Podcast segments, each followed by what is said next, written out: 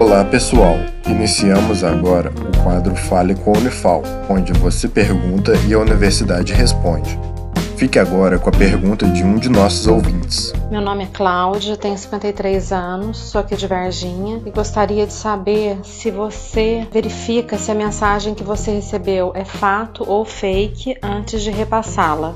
Seguimos então a resposta. Olá, meu nome é Ivanei Salgado, servidor público da Diretoria de Comunicação Social da Unifal-MG. A resposta para a pergunta da Cláudia da cidade de Varginha é sempre. E todos nós devemos checar uma informação antes de passar essa informação adiante.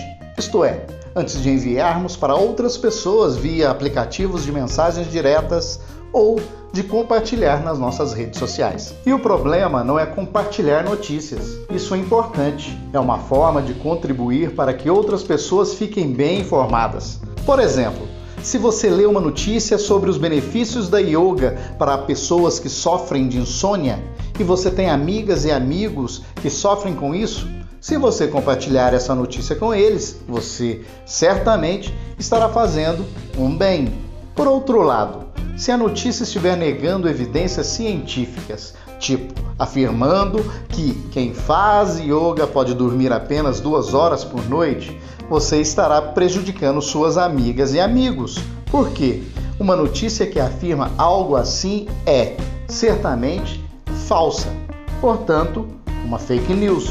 Então, nós precisamos sempre checar se a informação é verdadeira. Não podemos compartilhar uma notícia sem, efetivamente, ler aquela notícia.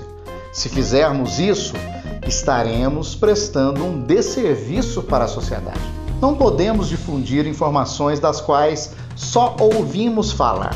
Precisamos buscá-las em veículos de comunicação sérios. Não que não existam casos de notícias falsas divulgadas pelos meios de comunicação. Existem casos sim, mas um jornal consolidado dificilmente vai veicular uma notícia falsa. Eventualmente, pode até adaptar e manipular o fato diante de interesses editoriais, mas dificilmente vai divulgar uma mentira.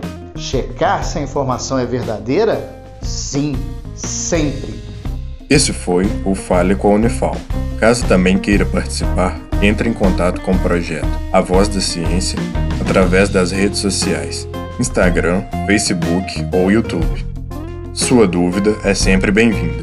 Esse projeto de extensão tem o apoio da Rádio Federal de Alfenas FM